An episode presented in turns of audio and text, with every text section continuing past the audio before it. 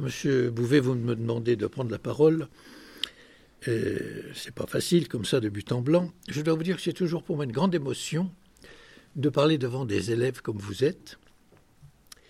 Et je l'ai fait pendant des années. Et ça n'a jamais été un plaisir, ça n'a jamais été une épreuve, ça a été un devoir. Comme l'avait demandé Simone Veil, ça a été un devoir de mémoire. Et j'ai le sentiment immodeste de faire du bon travail, parce que j'ai toujours vu, et je me suis toujours rendu compte, que le témoignage que je donnais vous intéressait et laissait en vous des traces profondes, parce que j'ai toujours dit, si c'est pour vous donner une demi-heure de, récréation, je préfère ne pas venir. Vous parlez de mon histoire, c'est pas tout à fait comme ça qu'on va faire. Vous avez vu le film, donc vous connaissez parfaitement mon histoire. Le petit blond, c'était Joseph Westman, Raphaël Agoguet, c'était ma mère, Gad Elmaleh, c'était mon père, etc. Donc, à partir du moment où vous avez vu le film, je crois que le mieux, c'est que je réponde aux questions que vous vous posez. Alors, éventuellement, avec des développements, si vous voulez, mais je crois que c'est comme ça qu'il faut qu'on procède. Je ne sais pas ce que vous en pensez, M. Bouvet, mais je pense que ça serait la meilleure manière. Et je suis sûr que vous avez des questions à poser. Et en général, de tous les collèges et lycées et autres écoles, je suis allé, université, c'était toujours les filles qui commençaient les premières. Alors on va voir comment c'est chez moi dans mon collège. Voilà, qui va poser la première question? Voilà, c'est une demoiselle. Merci beaucoup. Euh, est-ce que dans le film, l'infirmière Annette, elle a vraiment existé? Absolument. Euh, euh, je l'ai connue après la guerre, mais elle a effectivement existé. C'était, je sais, elle faisait partie de la Croix-Rouge. c'était une fille de parents protestants. Son père était pasteur. Et malheureusement, elle était toute seule. Elle a montré beaucoup de dévouement et c'était une très belle personne. Elle avait ce qu'on appelle une, belle, une belle personnalité. Moi, je n'ai connu que dans le film Mélanie Laurent, qui joue très bien son rôle, et c'était exactement ce qu'avait fait euh, cette infirmière d'origine. Oui, mademoiselle. Est-ce que la famille Ziegler, elle a vraiment La famille euh, moi, je ne l'ai pas connu. Je pense que c'est. Parce qu'il y a des choses évidemment qui sont dans le film. Vous savez, euh, lorsqu'on a fait le film, c'est Rosine Bosch qui l'a fait, elle m'a dit Je voudrais que tu joues un rôle dans le film. Je dis C'est absolument impossible, parce que je ne peux pas être et un acteur et un témoin. Euh, moi, je ne voulais que la stricte vérité. Or, un film, il faut le romancer. Ce n'est pas un documentaire. Voilà. Alors cette famille euh, qui joue un rôle euh, qui est très bon dans le film, moi, c'est pas moi qui en ai parlé. Oui? Et avez-vous déjà revu votre ami avec qui vous vous êtes échappé? Ah.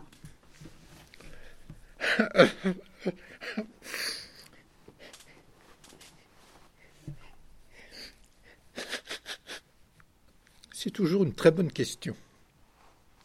Joe Cogan, avec qui je me suis évadé, je ne connaissais pas au camp de de la Rolande parce que nous étions dans des baraquements. Il y en avait je ne sais pas combien. Moi, j'étais dans le baraquement numéro 7 et lui n'était pas dans le même baraquement que moi. Quand j'ai décidé de m'évader, je ne voulais pas partir tout seul, j'avais 11 ans. Vous vous doutez bien ce que c'est qu'un enfant de 11 ans, vous êtes plus près que moi aujourd'hui. Et je me doutais bien que tout seul, ce serait difficile. Alors, euh, la déportation avait déjà eu lieu, il restait relativement peu de gens dans le camp. Je cherchais plutôt quelqu'un de costaud, comme ce jeune homme, parce que je me disais en même temps, ce sera une précaution une protection. Et j'ai trouvé personne. Écoute, voilà, je voudrais m'évader, tu voudrais pas venir avec moi? Mais il me dit, t'es malade? On ne peut pas s'évader du camp, personne ne s'est jamais évadé du camp. Et puis de toute façon, si tu t'évades, on doit retrouver nos parents dans 15 jours. Mais si tu t'évades, tu ne retrouveras pas tes parents, c'est complètement idiot. C'est un truc de gosse. Euh, euh, c'est tout juste, ils m'ont pas dit triso, anormal en tout cas. Et j'en ai sollicité comme ça plusieurs personnes. Tout le monde m'a fait la même réponse. Fous-nous la paix, c'est complètement idiot ton truc. Et le lendemain, il y a deux ou trois garçons qui sont venus, qui me disent C'est toi qui nous as empoisonné la hier, tu veux t'évader, tu vas t'évader. Ben regarde lui, il veut s'évader aussi. Ben évadez-vous tous les deux. Et on voit dans le film les deux Joseph qui se présentent Joseph Kogan, Joseph Westman. Tu veux t'évader Moi aussi, oui. Quand est-ce qu'on s'évade? Ben, On y va maintenant. Rien, aucune préparation, rien du tout. Le camp était entouré de barbelés absolument inextricables, comme on n'a jamais pu bien le montrer, ni dans les films, ni dans rien, ni même dans les livres. C'était un truc absolument impénétrable. C'était pas les barbelés de vache qu'on garde avec des petits fils. C'était complètement impénétrable. Alors on est allé vers les barbelés, tous les deux. On a commencé, on a trouvé une espèce de truc pour essayer de grimper dessus. On a trouvé une planche pour essayer de grimper là-dessus. Il y a eu tout de suite un attroupement de gamins, de, je sais pas, de 100 ou 200 ou 300. Naturellement, ça a amené les gendarmes qui sont arrivés. Et ça a été le début de la catastrophe. On a eu le temps de se débiner, Joe et moi. Lui, il est parti de son côté, moi du mien, je ne sais même pas de laquelle baraque il était. Et ça s'est arrêté là pour ce jour-là. Alors on s'est retrouvé le lendemain avec Joe et on a dit on s'est pris comme des idiots. Ça n'a pas marché, notre truc, c'est pas possible, c'est pas comme ça qu'il faut qu'on s'évade. Il va falloir. Il y aura tout le temps du monde comme ça, il faut qu'on s'évade la nuit. La nuit, c'est pas possible. Déjà dans le jour, comment on va faire pour passer tous ces barbelés? La nuit, on va rien voir, c'est pas possible, on peut pas y arriver. Et un de nous deux a une idée de génie. Puis je n'ai plus là, on va dire que c'est moi. Il y a un moment dans le camp où il n'y a personne, c'est quand on distribue la soupe car nous n'avions qu'un repas par jour. Tout se faisait en baraque. Il y avait la baraque de ravitaillement. Donc, au moment de la baraque de ravitaillement, pendant une heure, le camp est vide. Et à ce moment-là, Joe et moi, on s'est présenté au pied d'un mirador. C'est ce que c'est tout ce qu'un mirador, cette espèce de tour assez haute dans laquelle il y a un gendarme avec un fusil qui surveille. Et on a commencé. Il était midi pile, puisque la soupe c'était à midi, donc j'avais pas de montre, je sais que c'est midi pile. Et quand on est arrivé de l'autre côté des barbelés, on est au mois d'août, où les jours sont longs, il commençait déjà, le jour commençait à baisser. Ça veut dire qu'on a mis, je ne sais pas combien d'heures. C'était vraiment impénétrable. Joe et moi, on a réussi notre évasion. Je reviendrai sur des détails si vous le voulez tout à l'heure. Arrivé au bout de trois ou quatre jours, on est arrivé à Paris. Là, on s'est quitté. Lui avait une tante qui habitait dans le 20e arrondissement. Et moi, j'habitais le 18e, donc la butte Montmartre. Salut mon pote, salut, salut. Ça a été fini. Après la guerre, je me suis dit, j'aimerais bien savoir si mon copain Joe, il, s'en est sorti vivant, parce que nous sommes en 1942, août 42, l'armistice c'est 8 mai 45. Entre les deux, comment survivre quand on est un enfant, qu'on n'a pas d'argent, qu'on n'a pas de métier, qu'on n'a pas de famille, c'est pas, pas évident. Est-ce qu'il s'en est sorti? Je vais essayer de le rechercher. Lui s'en était effectivement euh, sorti, je vous ferai un flashback éventuellement après, il s'en était ressorti quand il est arrivé dans le 20e arrondissement. Il était fils unique, lui. Moi, j'avais deux sœurs, lui était fils unique. Euh, il est arrivé dans le 20e chez sa tante, c'est-à-dire la sœur de son père. Ils ont passé la guerre là. Il avait une autre tante aux États-Unis, qui habitait très exactement à Brooklyn, quartier très connu.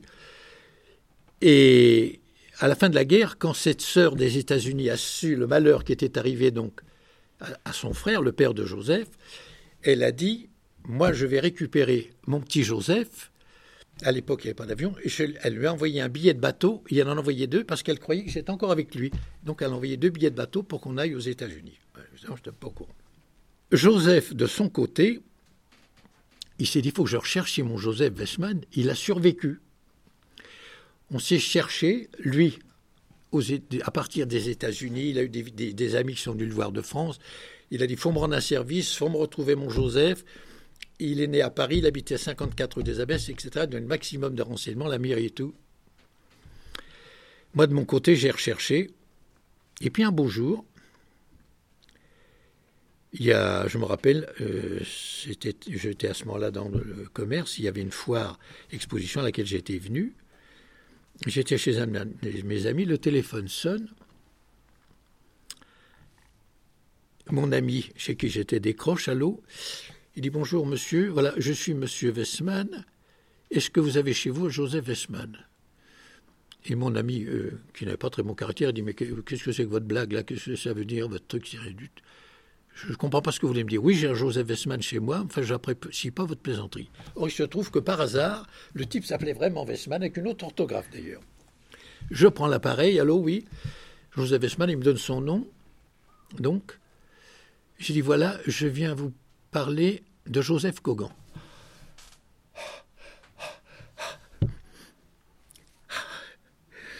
Sacrée émotion. J'ai dit à mon ami, donne-moi une chaise. Alors il me dit voilà, je reviens des États-Unis. J'ai mon, je ne sais pas si c'était son petit cousin, son cousin, qui s'appelle Joseph Kogan. Il m'a chargé d'une mission, retrouver Joseph Westman.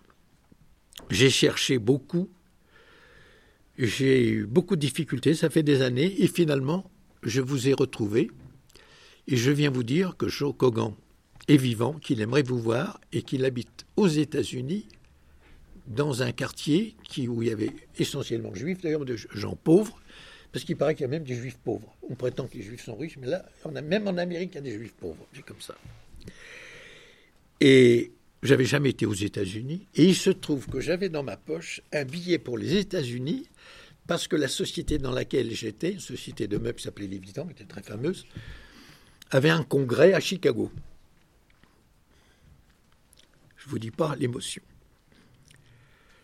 Du coup, je n'ai pas été au congrès, j'ai été aux États-Unis, mais je n'ai pas été au congrès de Chicago. Je suis attiré à New York et Joe m'attendait. On a passé un moment inexplicable d'émotion. Et il m'a dit, tu sais, moi, voilà, je suis devenu citoyen américain, j'ai la haine de la France.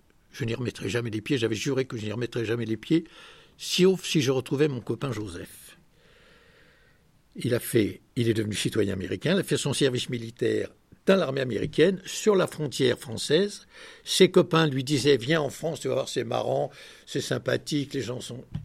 Il dit Jamais je n'ai voulu y mettre les pieds. Il avait la haine du pays. Il est revenu avec moi, donc on a organisé un voyage. Il est venu au Mans avec sa femme et sa fille. On a refait tout le périple. Ça a été très émouvant. Chaque tour de roue était très émouvant. Il est retourné aux États-Unis, il a dit maintenant je ne reviendrai plus jamais. Si tu veux me voir, tu viens. Alors je suis retourné le voir une deuxième fois et il était un petit peu monté dans l'échelle sociale. Il habitait le New Jersey, qui est un petit État pas loin de New York. Il était devenu comme métier euh, professionnel dans la photo pour professionnels, pour les industries, etc. Et on a encore été très content de se retrouver.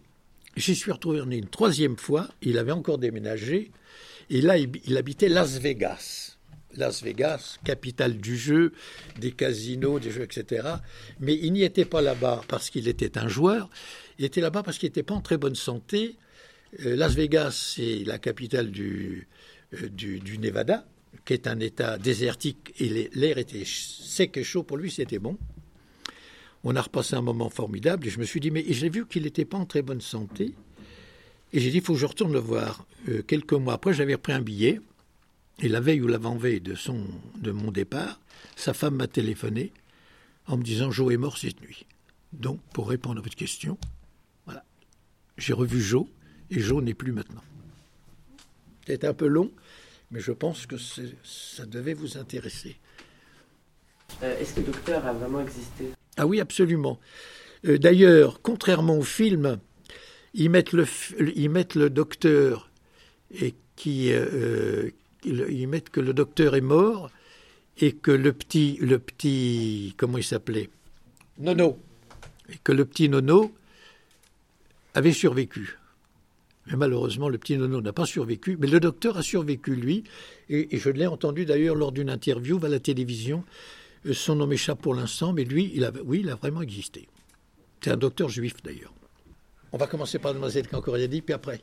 Est-ce que après la guerre, vous êtes allé à Auschwitz? Oui.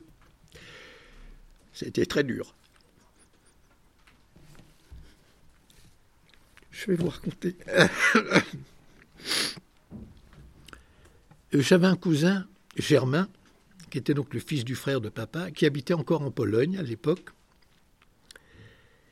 Après une histoire ahurissante, j'en pour l'après-midi avoir raconté ça, nous nous sommes retrouvés. Lui avait, il habitait en Pologne, il s'était sauvé de la Pologne quand la Pologne a été occupée, il était un petit peu plus âgé que moi, il est parti en Russie, il a fait ses études en Russie. Ensuite, il est rentré dans l'armée rouge, il a fait toute la guerre, dont les 900 jours de Leningrad. Il a été décoré de l'ordre de Staline parce qu'il a fait partie des premiers officiers à rentrer à Berlin. J'ai d'ailleurs ces décorations sur mon bureau. Et il est venu en France, on, s'est rencontrés, c'était très difficile parce qu'il parlait aucune des langues que je parle. Lui parlait le yiddish, euh, le russe, le polonais et l'allemand. Et moi, je ne connais aucune de ces langues-là, mais on a réussi, enfin le yiddish, je l'avais connu quand j'étais enfant, donc on a réussi à faire une langue, on a réussi à s'expliquer tout, et on a fini par créer une langue à nous deux. C'était extraordinaire. Et on a décidé qu'on irait ensemble à Auschwitz. Tout le monde m'a dit, ne va pas là-bas parce que tu vas te détruire. Tous mes amis m'ont formellement déconseillé.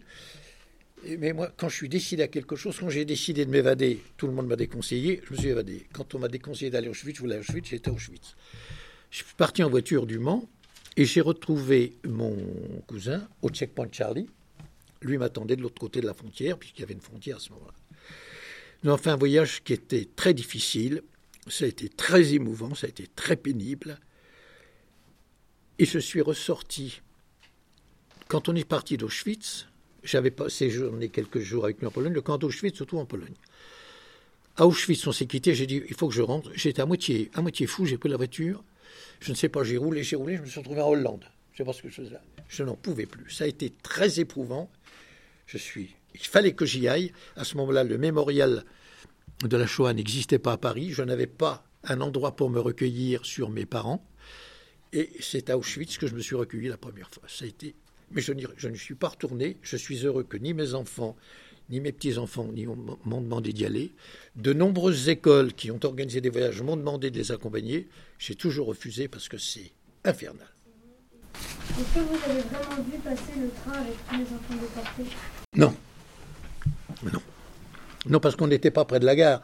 Enfin, oui, c'est quand on était évadé et qu'on s'était caché avec Joe, mais non, on n'a pas vu ça. Ça, c'est du cinéma, ça. Oui. Avez-vous retrouvé euh, des objets de vos parents? Rien. Rien. Ni photo, ni rien. Ni rien. Il y avait un petit garçon qui aurait dû fuir avec toi, il avait une hernie. Ah oui, oui, oui, oui, oui, oui, oui. Oui, je me rappelle effectivement, dans ceux que j'avais sollicités, il y en avait un, qui était justement du volume qui me convenait. il me dit, tu sais, je m'évaderai bien avec toi, mais j'ai une hernie. Et moi, je ne sais pas pourquoi, je croyais que c'était euh, un instrument musical. Alors je lui dis, ça fait rien, Henri, tu l'apprends avec toi. voilà, le gosse stupide. Dans quelles conditions avez-vous dormi et vécu après votre évasion du camp de transit de Bonne-la-Rolande Bonne question. Eh bien, nous avions pris pour principe de courir la nuit et de nous cacher le jour. Nous avons eu la chance, dans cette région, il y a une des plus belles forêts domaniales de France, qui est la forêt d'Orléans, et donc nous avons pu nous cacher sans problème euh, le jour. On a passé comme ça trois jours et trois nuits. On est quand même sorti un peu de jour parce qu'il fallait qu'on mange aussi. Or, je vais raconter un petit détail que vous avez mal vu peut-être dans le film. Euh, il y avait des corvées dans le camp. Pas des corvées euh, crevantes, c'est-à-dire que par exemple, moi je suis là, toi, tu me passes une brique, je la passe à mon voisin, etc. On a grandi chez le camp. Alors là, je vais dire des mots qui sont peut-être pas très académiques, mais enfin, vous m'excuserez, je suis dans le domaine de tout, le langage de tous les jours. Été affecté à une corvée de chiottes. Qu'est-ce que c'est qu'une corvée de chiottes? Pour faire nos besoins dans le camp, il n'y a pas de cabinet. Il y avait une planche qui était longue comme cette pièce à peu près, avec tous les 50 cm un trou devant tout le monde. Tout le monde faisait besoin, tout le monde, les hommes, les femmes, les enfants. En dessous de ce trou, il y avait ce qu'on appelle une tinette, c'était une espèce de lessiveuse avec deux poignées. Et quand c'était plein, il fallait le vider. Et un jour, moi qui étais gros comme ça, j'étais parachitique, j'étais plutôt, euh, plutôt petit pour mon âge et puis maigre, je devais peser 25 kilos. on me colle de corvée pour, pour aller vider ce truc-là, qui était vachement lourd et qui n'était pas du tout fait pour moi. Mais on ne discute pas quand on reçoit un, un ordre là-bas. Si on ne l'exécute pas, on est dérouillé. Et je suis tombé avec un grand. Évidemment, j'étais petit, c'était facile. Donc, les choses qu'il y avait dedans, le caca, il s'est déroulé sur moi. Et à ma grande stupeur, j'ai vu des billets de banque, des billets de l'argent. Or, vous savez, moi, je suis dans une famille, dans une famille très pauvre. Euh, On voyait pas, il y a de l'argent, ça n'existait pas beaucoup. Il y avait des billets, mais il y en avait peut-être 20, 30, 50, tout neuf. Là, dans la merde. Ça m'a stupéfait. Bon, on a été déposé latinette à un endroit qu'on nous a désigné. Quand j'ai décidé de m'évader, je me suis dit, il faut de l'argent. Sans argent, on ne peut rien faire. Il va falloir, falloir qu'on mange, il va falloir, je ne sais pas ce qu'on va faire, mais il nous faut de l'argent. Je me suis rappelé qu'il y en avait dans la tinette. Est-ce qu'elle est encore là ou pas? Je suis retourné à l'endroit, elle était là, j'ai plongé, j'ai ressorti, je crois que c'est deux ou trois billets, je me souviens, des billets de 100 francs. C'était déjà. J'aurais pu en, voir, en prendre 20 ou 50. J'aurais pris que trois, je ne sais pas pourquoi. Et bien lavé, c'était comme neuf. Et grâce à ça, on a pu, pour répondre à ta question, vivre. C'est-à-dire quand on sortait le jour, par exemple, à cette époque-là, on pouvait rien avoir si on n'avait pas de ticket. On allait dans des boul- on est allé dans une boulangerie, ils vendaient des trucs sans ticket, qui étaient peut-être pas très bons, mais quand on a faim, on boufferait n'importe quoi. Donc on a pu se nourrir. Euh, on allait un peu dans les fermes où on fauchait un petit peu, euh, ça c'est vrai, je le reconnais. Enfin, il y a prescription. hein. Bon, d'accord. Et on a survécu comme ça, trois jours et trois nuits, jusqu'à un beau jour, on arrive dans une sous-préfecture du Loiret qui s'appelle Loris. Et j'avais la chance que le Jo, qui s'était évadé avec moi, avant la guerre, était venu en vacances dans cette région-là. Donc il connaissait un petit peu. Alors il m'a dit, bah, tu sais, à Loris, il y a un autocar qui va de Loris à Montargis, et puis à Montargis, il y a un train qui va nous ramener à Paris. Parce que nous, qu'est-ce qu'on voulait? C'était retourner à Paris. Ne connaissait rien d'autre. Il n'est jamais sorti de Paris, lui non plus. Alors donc, on a passé trois nuits à peu près dans les bois, puis là, il on pouvait plus. Alors, faut voir dans quel état on est. hein. On est tout déchiré, hein. 6 ou 8 heures de barbelé. On avait mis double chemise et double pantalon, mais tout ça, c'était en lambeaux. On avait retiré nos étoiles. Voilà, on avait cousu sur nos poitrines. Ben, on a dit, on va demander l'hospitalité. Deux petits gosses comme nous qui sommes mignons. 11 ans, c'est encore des gosses. Puis surtout, on n'est pas gros. On va c'est juste pour. Alors, on a décidé chacun notre tour parce qu'on avait l'impression de faire la mendicité, c'était pas notre truc. Est-ce que vous pourriez pas nous coucher pour la nuit? Parce qu'on on part à Paris demain pour rejoindre nos parents. Personne n'a voulu nous accueillir. Il y a juste une brave dame, je m'en rappelle comme c'était hier, pourtant j'avais qui dit Je vous coucherai bien, mais ma fille a la diphtérie. Parce que c'est que ça. nous. Elle dit Ça fait rien, vous savez, on n'est pas gros, on ne prendrait pas de place et tout. Et heureusement, cette femme ne nous a pas accueillis. Et finalement, au bout de la septième huitième sonnette, on a trouvé une brave femme, pas très jeune, qui nous a dit Mais bien sûr, mes enfants, moi je vais vous coucher, venez avec moi. Elle nous prend chacun par la main et nous emmène à la gendarmerie. Voilà, fini. L'histoire terminée. Foutu. Les gendarmes, nos pires ennemis, parce qu'ils se sont très mal conduits. Ils étaient sélectionnés pour être antisémites, pour pas aimer les étrangers, pour pas aimer les juifs et tout. Ils étaient durs, même avec les enfants. Voilà, gendarmerie. On a cavalé pendant trois jours et trois nuits.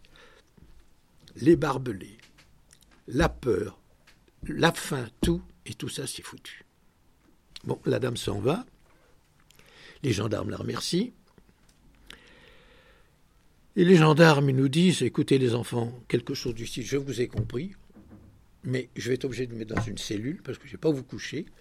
On va vous mettre dans ce qu'on appelle le trou du vagabond, qui est une pièce de 2 mètres sur 3, toute noire, sans fenêtre, sans rien, avec juste un pot de chambre. Mais on fermera la porte. Les gendarmes, mon œil, c'est des salauds, on est foutus. Et je me rappelle que Jo et moi, on est tombés dans les bras l'un de l'autre en chialant, comme c'est pas possible. Et puis la fatigue nous a pris, on s'est endormi. Nous sommes dans le mois d'août. Le lendemain matin, il devait être tôt, peut-être 6 heures, il fait déjà jour à 6 heures. On est allé sans grand espoir vers la porte. La porte était ouverte. On est sorti. On est allé sur la place de Loris. L'autocar, alors, sur la place de Loris, l'autocar de Verbier, on a vu les deux gendarmes qui nous ont vus, fait un petit signe. des gendarmes gentils. Ça existe. Et puis le car est arrivé. Quand on a voulu monter, le chauffeur a dit ben, Je ne peux pas vous prendre parce que mon car, il est plein. Mais il y en a un autre qui arrive derrière, je sais qu'il y a de la place. À ce moment-là, les gendarmes sont arrivés, ils ont dit au chauffeur Henri, tu fais descendre deux personnes, les gosses sont pressés. Voilà. Et depuis, j'ai raconté ces histoires dans tous mes témoignages lorsque je témoigne euh, à la préfecture, à la conversion de la rafle du Veldiv. Les gendarmes me sont très reconnaissants de dire qu'il y a aussi des gendarmes qui n'ont pas tous été des collabos. Et cet article est paru dans le bulletin de la gendarmerie. Et aujourd'hui, à la gendarmerie du Mans, c'est tout juste, pas ma statue. Oui. Euh, quelles étaient les relations avec votre famille d'accueil? Quelles étaient les relations avec? Votre famille d'accueil Que- Quel moment? Pendant la guerre? Après la guerre? Après la guerre ben, Après la guerre, euh, moi j'ai connu famille d'accueil pendant la guerre. Après la guerre, euh, la seule famille que j'ai connue, nous étions à l'orphelinat du château de Méoncourt, que vous connaissez, qui est la caserne de CRS aujourd'hui. Et là, il y a une personne euh, qui est venue pour s'occuper d'un enfant. J'ai eu la chance que ce soit moi. Elle m'a recueilli. Et c'était une famille juive qui avait réussi à passer au travers les mailles du filet qui m'a recueilli, qui voulait m'adopter. J'ai dit non, je ne veux pas qu'on m'adopte, parce que si on m'adopte, je vais changer de nom, et quand mes parents vont revenir, car j'étais sûr que mes parents viendraient, surtout papa qui savait tout, il était plus fort que tout le monde. Et donc je ne peux pas être, je ne veux pas être adopté, mais je veux bien être recueilli.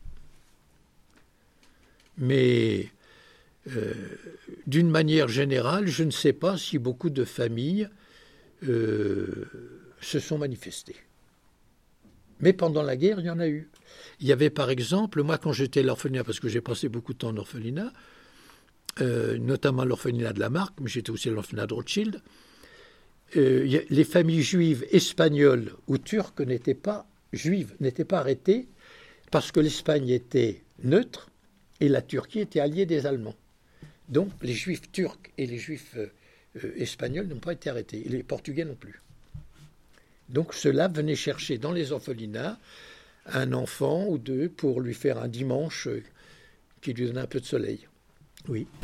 Est-ce que vous avez rencontré, enfin retrouvé des membres de votre famille après 1945 Après 1945, oui, j'ai rencontré deux oncles qui étaient les frères de maman.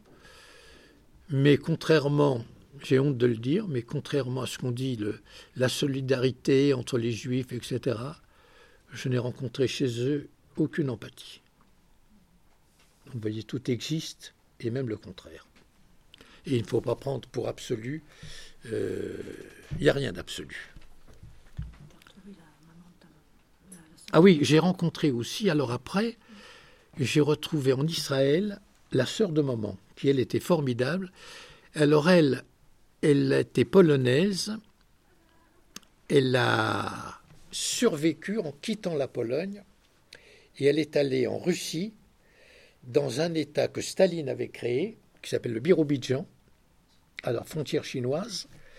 Elle a vécu, paraît-il, de très belles, de, de- un- une bonne époque à l'époque, bien qu'il y avait évidemment, la, ils mangeaient pas beaucoup, c'était la guerre, etc. Mais enfin, ils n'ont pas été inquiétés. Après la guerre, elle, a quitté ce- ce pays, cet État, pour revenir en Pologne. Là, elle a appris que toute notre famille avait été massacrée, c'est-à-dire 50 personnes à peu près. Grands-parents, parents, oncles, tantes, cousins, cousines, tout le monde a été massacré, plus de 5 ans. Elle a décidé donc de quitter la Pologne et est allée en Allemagne, à Regensburg, je me rappelle encore, où elle a été heureuse. Là, elle a, su- que je- j'existais, je sais pas comment, elle m'a écrit. Et à ce moment-là, on a créé l'État d'Israël en 48. Elle est partie vivre en, en Israël en 48. Et je suis allé la rejoindre. Elle habitait un village à côté de Haïfa, s'appelait Tel Hanan. Et ça a été un moment inoubliable parce qu'on aurait dit c'était le portrait craché de maman. Elle aurait voulu, bien entendu. Elle avait eu un fils qu'elle a appelé Joseph aussi, parce qu'elle aimait beaucoup, beaucoup sa sœur. Et quand elle a pris le train de Pologne jusqu'au Birobidjan, le voyage a duré un mois et demi dans le train, son Joseph est mort de faim à son sein stérile, et elle n'a pas eu d'autre enfant. Et elle aurait voulu que je reste avec elle parce que j'étais plus que son fils, j'étais le fils de sa sœur et tout. Euh, ça a été pour moi un moment très difficile, un choix difficile à faire. Voilà. Donc j'ai retrouvé la sœur de maman qui est morte depuis, bien entendu. Je ne sais pas s'il y a d'autres questions. Je crois que le film a été très bien fait. Euh, en fait, le film, c'est la rafle proprement dite, l'arrestation, le Veldim, Bonne-la-Rolande. Oui. Euh, Est-ce que vous avez vraiment versé un paquet de billes dans les escaliers euh, ça J'ai jamais eu de bille, moi. Mais j'ai trouvé que c'était très bien. Oui. Quand vous étiez au Veldiv, est-ce que les pompiers ils sont vraiment arrivés? Ah oui. Moi, je m'en. Je, été un épisode, parce que c'est vrai qu'au au Veldiv, on a crevé de faim parce qu'on ne nous a rien donné. Quand on a été arrêté, on a dit à un moment faites une valise avec des vêtements chauds et, et de la nourriture. Mais je sais pas, maman, elle a peut-être emmené un bout de fromage, je sais rien. Mais pendant trois jours, on nous a rien donné, ni à boire, ni à manger. Or, nous sommes au mois de juillet. Il fait extrêmement chaud. Euh, le Veldiv est couvert en plus d'une verrière qui accentuait la chaleur. La nuit, quand il n'y avait pas le soleil, il y avait je ne sais pas combien de projecteurs qui donnaient une chaleur terrible, pas une goutte d'eau. Et quand les pompiers sont arrivés, oui, cet épisode a existé. Et qui a été remarquablement joué euh, dans le film La Rafle. C'est la seule chose qu'on nous ait donnée. Euh, Est-ce que euh, quand vous étiez au Veldiv, quand euh, il y avait les policiers, c'est vrai que vous les huez? Ah, on a crié dessus Ça, je ne me rappelle pas. Je ne me rappelle pas. Moi, je sais que j'étais dans un petit coin. On nous avait donné un siège. On était à 6 jours et nuit, 24 heures sur 24. Moi, je m'étais mis comme une espèce de bulle. Je respirais à petits coups. Je faisais pas pipi. Je ne bougeais pas. À un moment donné, maman m'a dit Écoute, je voudrais bien que tu ailles voir dans le camp. Avaient donc arrêté 13 000. Vous vous rendez compte, on est 13 751, je crois. Va voir si tu vois pas mes deux frères, tes deux oncles. J'avais une peur, je me suis dit, si je me lève de mon siège, jamais je vais retrouver ma, la place auprès de mes parents. Enfin, pour faire plaisir maman, je suis allé, j'ai fait le tour, j'ai trouvé personne, je suis revenu. Je voulais pas qu'on me parle, je voulais pas parler. J'étais dans ma bulle. Je m'étais soustrait du monde. Est-ce que quand, les gendarmes sont venus vous chercher, vous avez dit il faut prévenir papa? Oui. Alors d'abord, il faut différencier la police et la gendarmerie. hein. Ce sont deux choses tout à fait différentes. Nous avons été arrêtés par la police, nous avons été gardés par la gendarmerie. Quand on a été arrêté, effectivement, on frappe à la porte. Il est midi. Maman me dit Joseph va ouvrir, j'ouvre. Deux policiers qui rentrent, un en civil et l'autre en tenue d'agent. Madame Westman, oui. Bon, on vient vous arrêter. Prépare une valise, donc, avec des vêtements chauds, de la nourriture. Nous habitions au quatrième étage et papa avait son atelier, puisqu'il était tailleur. Tout se faisait dans cette maison, dans cet appartement. Mais depuis deux mois, il avait réussi à trouver ce qu'on appelait une chambre de bonne à l'époque, au sixième étage, c'était une petite pièce où il avait transféré tout son atelier, ce qui fait que ça nous libérait la maison pour vivre. On n'avait qu'une pièce, on était cinq. Et puis quand maman a eu préparé ses affaires et tout, elle m'a dit Joseph, va chercher ton père. Alors, ça m'a été reproché. On m'a dit, mais tu as, tu as, dénoncé ton père, c'est dégoûtant ce que tu as fait là, etc. Remarque complètement ridicule. Jamais mon père n'aurait accepté de laisser partir sa famille, sa femme et ses tro- trois enfants. Il était donc tout à fait normal que maman me dise, va chercher ton père. Je vais chercher mon père au sixième. Et il est venu avec nous. Et nous sommes partis tous les cinq ensemble. Alors, rappelez-vous bien, la police, la gendarmerie, deux corps différents. Euh, quand les pompiers sont arrivés, est-ce que c'est vrai que vous leur, aviez, vous leur avez donné des papiers Vous avez écrit des mots pour euh, des proches euh, Oui, je, je connais cette histoire, mais moi je ne sais pas. Je ne, je n'ai pas été au courant de ça. Je sais que ça a existé. Vous savez, le petit gosse dans sa bulle, je ne savais pas. Je ne veux pas dire. Moi, je ne veux dire que la stricte chose que je connais. Oui? Est-ce que vous avez déjà vu Hitler Est-ce que j'ai vu Hitler Ce sale con, j'ai jamais vu. Avez-vous croisé des gens euh, qui ont vécu à peu près la même chose comme vous? Oui. J'ai connu surtout une personne. mais, J'en ai connu qui ont, connu- qui ont été enfants cachés dans la Sarthe. J'ai d'ailleurs encore un copain. Euh, dans la Sarthe, je le dis, il y a eu beaucoup d'enfants cachés que je ne connaissais pas. Et j'en ai connu, mais je les ai connus qu'après la guerre, parce qu'ils étaient cachés, donc personne ne devait le savoir qu'ils étaient, existaient. On pouvait être. euh, moi, j'étais par exemple à Pont-de-Gênes, il y en avait à Lombron, vous savez, il y en avait à Conéré, mais on ne se connaissait pas. Et on s'est retrouvé à Méoncourt. J'en ai eu aucun n'avait été arrêté le 16 juillet. C'est des enfants qui avaient été cachés par leurs parents, euh, pressentant qu'il allait avoir des difficultés. Et j'ai rencontré, entre autres, quelqu'un qui s'appelle Annette Muller, qui est connue parce qu'elle a écrit un livre qui s'appelle La petite fille du Veldiv, pour lequel elle a eu un prix d'ailleurs. Elle a été arrêtée le 16 juillet 42. Elle est allée au Veldiv.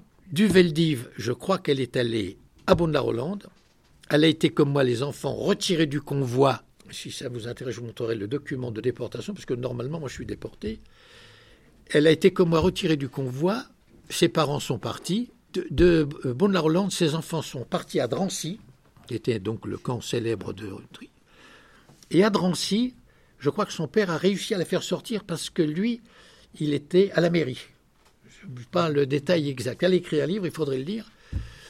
Et elle, c'est la seule personne que j'ai connue, en fait, de la rafle du Veldiv. Je n'ai connu personne d'autre. Et je crois d'ailleurs, je ne sais pas s'il y a, je crois qu'il n'y a pas un enfant rescapé de la rafle du Veldiv. Sur les 13 000 et quelques 13 700 et quelques déportés de la rafle du Veldiv. Il y a eu 25 survivants, mais il n'y a pas eu d'enfants. Voilà. voilà mon acte de déportation. Je suis de mes deux sœurs et de mes parents. Alors avec Odo, vous voyez le, convoi, voilà, voilà, il est même, celui de mon père, etc. C'est tous les mêmes. Celui de ma mère. C'est un peu sinistre. Hein puis mes deux sœurs. Papa est parti, je sais tout Il va y avoir une, BD, c'est une première épreuve, hein. c'est pas, c'est pas définitif. Premiers à l'avoir. Ah, les tout premiers au monde. Et c'est extrait du livre d'ici qui s'appelle Après la rafle. Parce que quand j'ai fait le film, on a été très sollicité par de nombreux éditeurs qui disaient mais il faudrait que M. Westman écrive un livre. Et on m'a dit M. Westman, il faut écrire un livre. J'ai dit c'est impossible parce que le faire le film a été une très rude épreuve. J'ai mis des mois à m'en remettre. Je suis pas prêt. Et mais les gens dans la rue m'interviewent. Mais vous êtes Monsieur Westman, Joseph Westman. Et alors Et après Et après? Parce que tout le monde veut savoir. Ces gosses, entre le mois d'août 42 et le 8 mai 45, qu'est-ce qu'ils ont pu faire? Comment ils ont survécu? Et j'ai compris que j'avais une obligation, mais même mes amis, j'avais jamais, même mes enfants ne connaissaient pas mon histoire. Et j'ai compris que j'avais un devoir à faire, et ça a été encore plus pénible d'écrire le livre que de faire le film. Mais là, je n'ai pas voulu qu'il y ait une seule virgule qui soit romancée. La BD sortira officiellement le 20 janvier. Il y aura une grande euh, cérémonie au Mans, parce qu'il y aura une édition. Il y a une édition nationale et internationale, car je pense que comme le livre a été traduit en américain, déjà les Américains m'ont sollicité pour traduire la BD. Et il y aura deux versions, une nationale et une spéciale Le Mans, avec six ou huit pages supplémentaires. Il n'y a plus de questions? Oui euh, Mais du coup, euh, pourquoi est-ce que le collège porte votre nom? Ah Je crois que c'est pour me remercier d'avoir témoigné plus de 300 fois dans les lycées, les collèges, les universités, au Mans, en France, en Belgique, en Suisse, en Allemagne, aux États-Unis et au Japon. C'est un travail difficile. Chaque témoignage est une épreuve, vous pouvez vous en rendre compte ça a été toujours très difficile, mais je ne voulais pas échapper à mon devoir, ce que m'avait dit un jour Simone Veil quand j'ai rencontré, vous avez un devoir de mémoire. Et je me suis rendu compte, immodestement, que ce que j'avais à dire, c'était important pour les jeunes que vous êtes. Et les gens qui sont responsables se sont rendus compte que je faisais un travail difficile, que je l'ai fait pendant des années et que je le faisais bien, et c'est pour, par reconnaissance, qu'on a décidé qu'un lycée du Mans porterait le nom de Joseph Esman. C'est tombé sur celui-là. Je pense que c'est la réponse que je peux donner. Puis c'est, c'est une décision du conseil départemental et de la ville. Plus de questions. Il nous reste euh, à vous remercier beaucoup, euh, M. Westman. C'est toujours un honneur, c'est toujours très, très émouvant. Hein. Je crois qu'on peut applaudir M. Westman.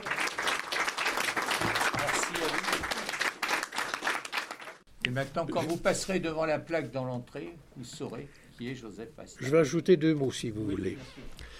Euh, je crois que c'est Elie Wiesel, qui a, été qui a eu d'ailleurs, je crois qu'il a eu, a eu un prix. Il a dit quand quelqu'un entend un témoignage, il devient témoin à son tour. eh bien vous, sans que vous le vouliez, vous allez devenir des témoins. Parce que c'est sûr qu'à vos parents, vous allez vous parler de cette journée, etc. Donc vous êtes des témoins qui continuez le témoignage, car c'est très important. Et la deuxième chose, ce que je n'ai pas fait aujourd'hui, lorsque je témoignais, j'ai toujours conclu mes témoignages en disant, à un moment donné, n'acceptez pas l'inacceptable. C'est de votre responsabilité. Voilà.